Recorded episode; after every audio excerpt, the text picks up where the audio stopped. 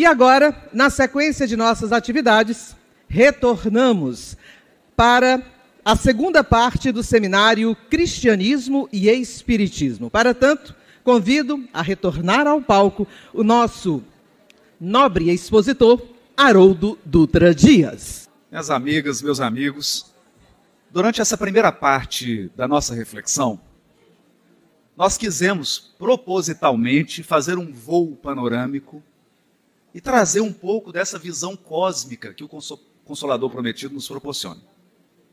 Agora, nós precisamos trazer um real enfoque ao papel da transformação moral trazida pelo Cristo.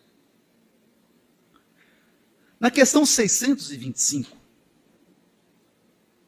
Kardec, numa nota, numa nota à questão 625, ele escreve: Jesus é para o homem, homem aqui no sentido de espécie humana. Jesus é para o homem o tipo da perfeição moral a que pode aspirar a humanidade na Terra. É sutil esse comentário. É sutil. Significa que a nossa concepção, nosso patamar de perfeição moral na Terra, não é a perfeição moral nos mundos celestes. A evolução não cessa. A evolução continua sem fim. Então nós temos um patamar de perfeição moral que pode ser atingido em um mundo da categoria da Terra. Eu vou tentar traduzir isso. Você pode ser a melhor aluna, o melhor aluno do terceiro ano do ensino médio. Mas não dá para comparar com uma aluna e um aluno que estão no final da faculdade com uma aluna e um aluno que já estão concluindo um doutorado. Não dá para comparar. Então, quando uma escola premia uma aluna e um aluno do terceiro ano do ensino médio, ele está comparando padrões daqueles aprendizes do ensino médio. Ele não pode aplicar critérios que você aplica para medir um profissional que está no último mês da faculdade. Faz sentido isso? Jesus é para o homem o tipo da perfeição moral a que pode aspirar a humanidade na terra. Deus nos oferece Jesus como o mais perfeito modelo. De quê? Já falou antes. Modelo de perfeição moral. Então, veja, nós não estamos falando do tipo de comida que você come. Não estão preocupados se você come berinjela com pão sírio ou tapioca de leite condensado. O critério não é a cor da pele. O critério não é o idioma que você fala e muito menos a região geográfica do planeta que você nasceu. Você pode ter nascido no deserto do Saara, você pode ter nascido no meio da floresta amazônica, você pode ter nascido aqui, em qualquer lugar aqui do Ceará, ou não interessa. Você pode frequentar um grupo religioso ou outro, mas na verdade, como você é um ser humano, espiritualmente, você é avaliado, nós somos avaliados, com base em alguns parâmetros. Então vamos lá. Seus pensamentos habituais, os seus sentimentos habituais, suas atitudes, suas palavras e suas ações. É isso que define um padrão moral. É isso que define o padrão moral. Suas ações, palavras, atitudes, sentimentos e palavras. Acontece que Enquanto estamos encarnados, nós estamos sob a proteção do corpo físico. O que significa isso? Você toma um banho, passa um perfume, faz uma chapinha. Não é? Coloca uma roupa bonitinha. Fica parecendo espírito superior. Você olha e fala, nossa, que bonitinho. Que humano. Mas quando você chega no mundo espiritual, como que é no mundo espiritual? No mundo espiritual é assim. Imagina que você chegou, está num grupo de espíritos recém-desencarnados.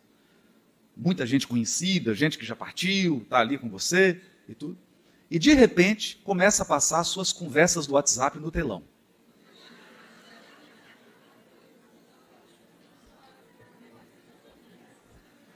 Então, no mundo espiritual, eu olho para o seu perispírito e eu identifico os pensamentos que você costuma ter durante o dia.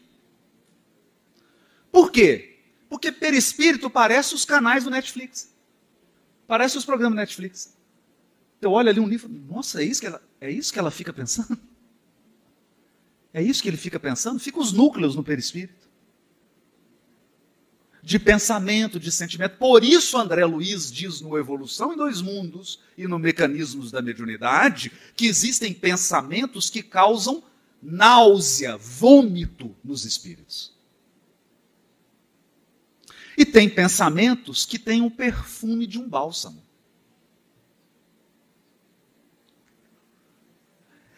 Eu me lembro de uma reunião mediúnica que eu participava, todo mundo em silêncio, ficamos 15 minutos em silêncio, fazendo prece, preparando para a reunião. Aí o espírito que dirige os trabalhos mediúnicos se manifestou e falou assim: é, Queridos amigos de trabalho, queria pedir para vocês que fizessem um pouco mais de silêncio, que nós não estamos conseguindo preparar o ambiente. Aí uma médica falou assim: mas nós estamos calados, tem 15 minutos. Ele falou: Eu estou falando do pensamento.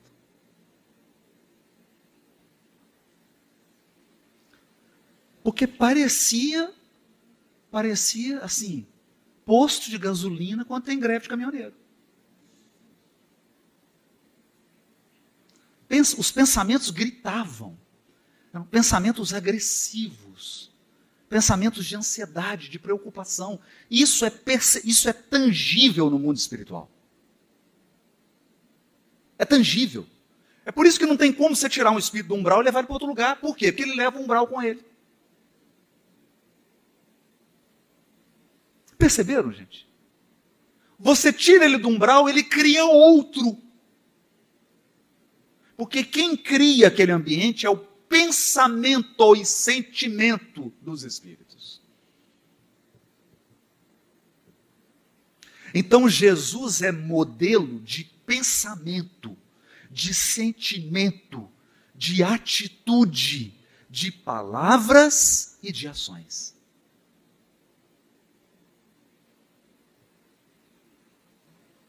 Perceberam? Então, vamos focar em apenas um elemento que eu acho ele bem concreto. Ele bem concreto.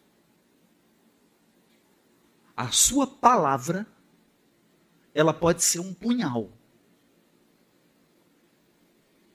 Ou ela pode ser um bálsamo. Tem gente que usa o punhal da palavra dentro de, de casa com a criança.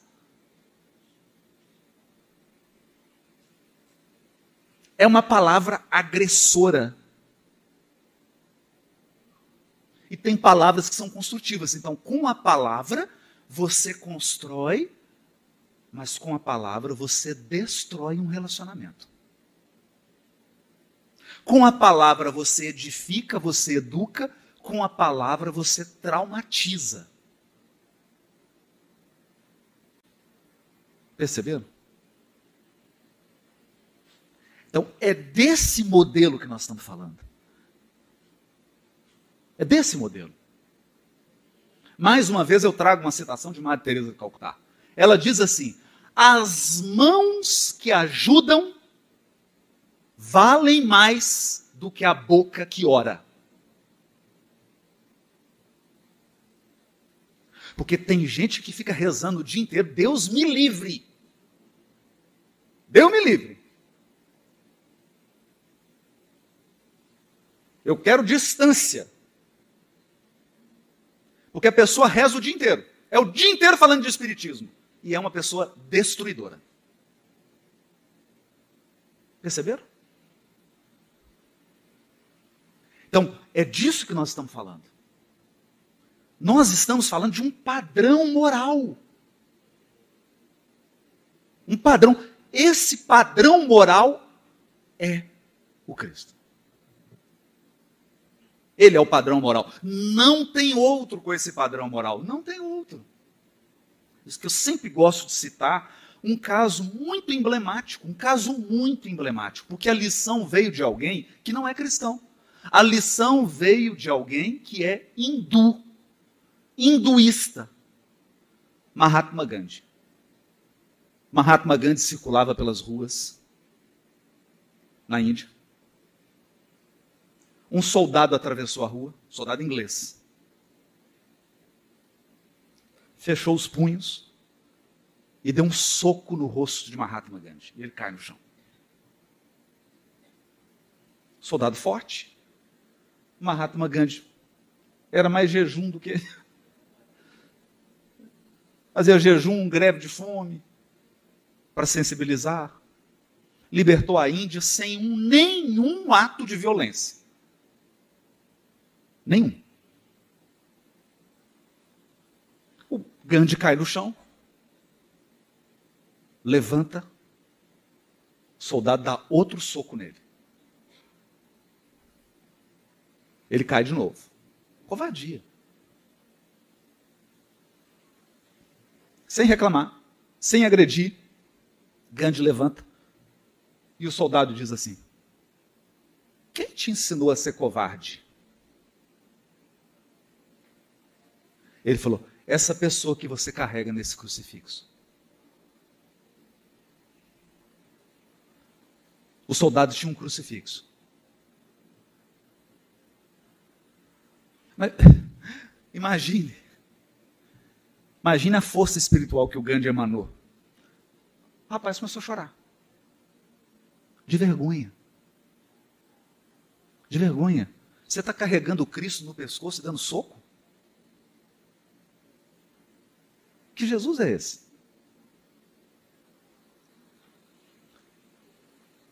Você está falando Jesus, mestre amado, e aí vai para o Twitter, Deus me livre. Vai, agora não chama Twitter mais, né? Vai para as redes sociais, escreve cada coisa. Você já viu que as coisas que você escreve no WhatsApp, você não tem coragem de falar olhando nos olhos? Eu não tenho coragem. Então veja, quando nós falamos em evangelho, cristianismo, na perspectiva da doutrina espírita, eu não estou interessado se você é espírita, evangélico, católico, muçulmano, judeu.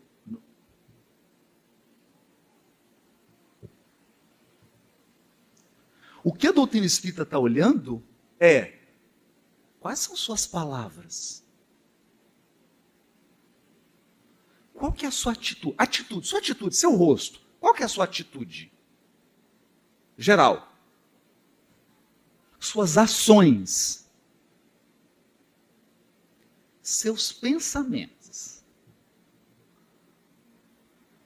Seus pensamentos. Esse é o desafio do cristianismo espírita. Porque em algumas escolas cristãs basta aceitar Jesus. Eu já aceitei. Aceitei Jesus. Eu estava no trânsito, já contei essa história. João Gabriel, nove anos. O sujeito me dá uma, fe uma fechada no trânsito. Isso acontece mais em Belo Horizonte, porque os motoristas em Fortaleza são muito calmos, muito tranquilos. O trânsito é bem suave aqui. Mas lá em, em Belo Horizonte, o pessoal é mais agressivo. Então o sujeito me deu uma fechada, sinal fechou, e aí, gente, veio aquela coisa do passado, sabe? Sabe aquelas coisas, umas dez encarnações? Aquele tempo que a gente torcia pescoço? rezando o Pai Nosso? Pai Nosso, estás no céu. Lembra disso? Aí eu adiantei o carro, parei do lado, baixei o vidro. O João virou e falou: Pai, você vai xingar ele? Falei: Tô querendo. Eu não xinguei ainda, tô querendo. Olha, o que é mediunidade. Mediunidade não. Influência dos espíritos na nossa vida. Nove anos de idade. Ele virou e falou assim: e se for uma pessoa que assiste palestra sua?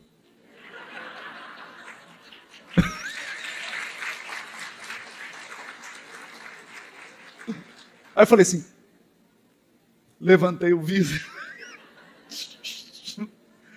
Reconhece o verdadeiro espírita pelos esforços que ele emprega para domar suas más inclinações. Levantei o vidro e falei assim: aí eu estou desmoralizado, meu filho.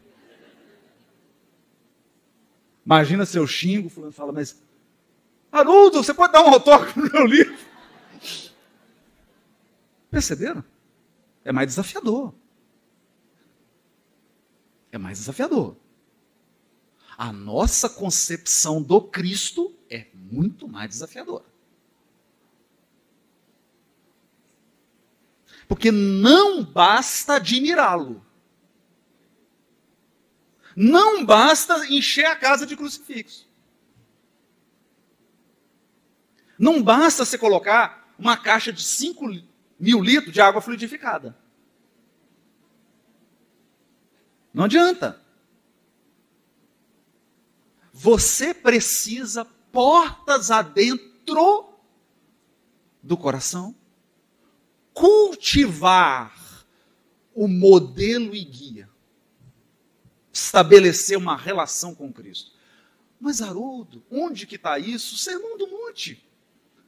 Quando fores orar, não faça como os fariseus que oram nas ruas para serem vistos, ora gritando, berrando. Mas entra no teu aposento íntimo e ora em segredo e teu pai, que ouve em segredo, perceberam? O desafio? Tem um desafio aqui. Tem um desafio. Porque o Cristo diz assim: que não pode matar, você já aprendeu.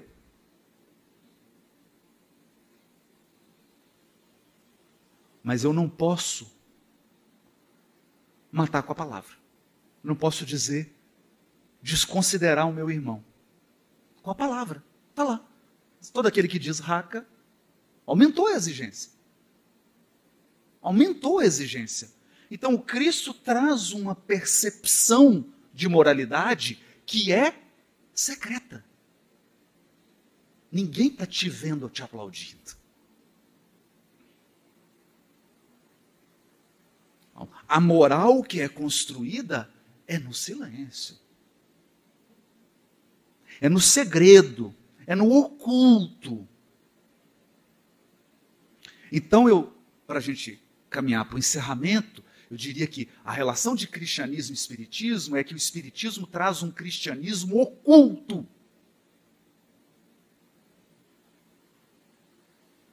É o cristianismo que acontece dentro de você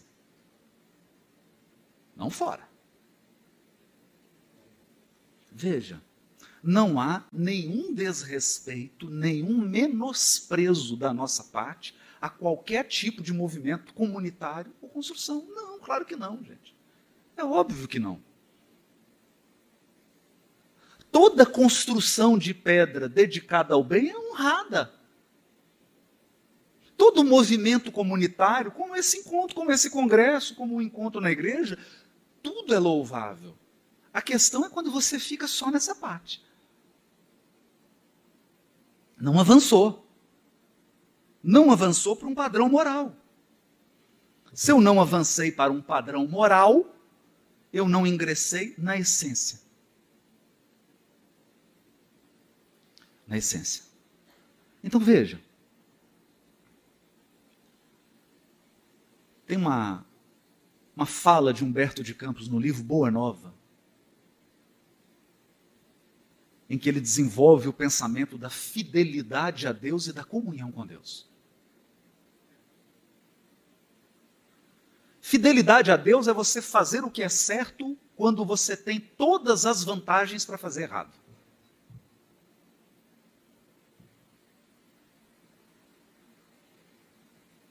Todas as oportunidades, o aplauso, você tem tudo, tudo, está tudo pronto para você fazer errado. Mas você faz o certo. Isso é fidelidade. Ora, comunhão. Comunhão com Deus acontece três segundos antes de você desencarnar. É quando você está passando por uma grande expiação, por uma grande prova, em que você tem uma falsa sensação de que você está sozinho. Sozinha.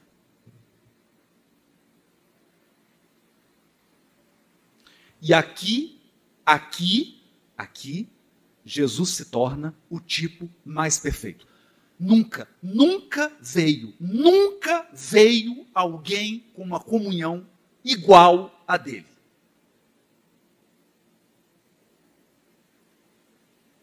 Nunca. Em nenhuma região do planeta Terra, em nenhuma época da humanidade.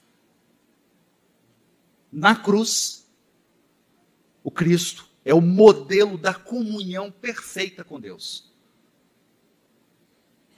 ele está tão pleno quanto na manhã de domingo, quando ele apareceu para Maria de Magdala.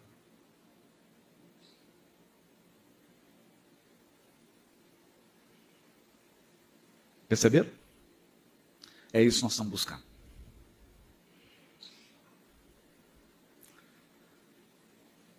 Então, para encerrar, eu lembro de uma senhora, frequentava a primeira casa espírita que eu comecei a trabalhar. Eu jovem, todo jovem, na adolescência, acha que sabe tudo. Era o meu caso. E ela, uma senhora simples, e dizia assim: Meu filho, no final, dá tudo certo. Se não deu certo, é porque não chegou no final. E eu achava aquilo bobo. E o tempo passou. Lágrimas rolaram. E no momento de muitas lágrimas, de muito sofrimento, eu estava na reunião mediúnica, manifestou um espírito, dizendo assim: Meu filho, que saudade. Eu falei: Boa noite, quem está falando? Meu filho, no final dá tudo certo. Se não deu certo ainda, é porque não está no final. Ela desencarnou com câncer. Eu não falei para você que no final dá tudo certo? E aí me disse pela segunda vez o mesmo recado que eu tinha recebido. O sofrimento tem data certa para acabar.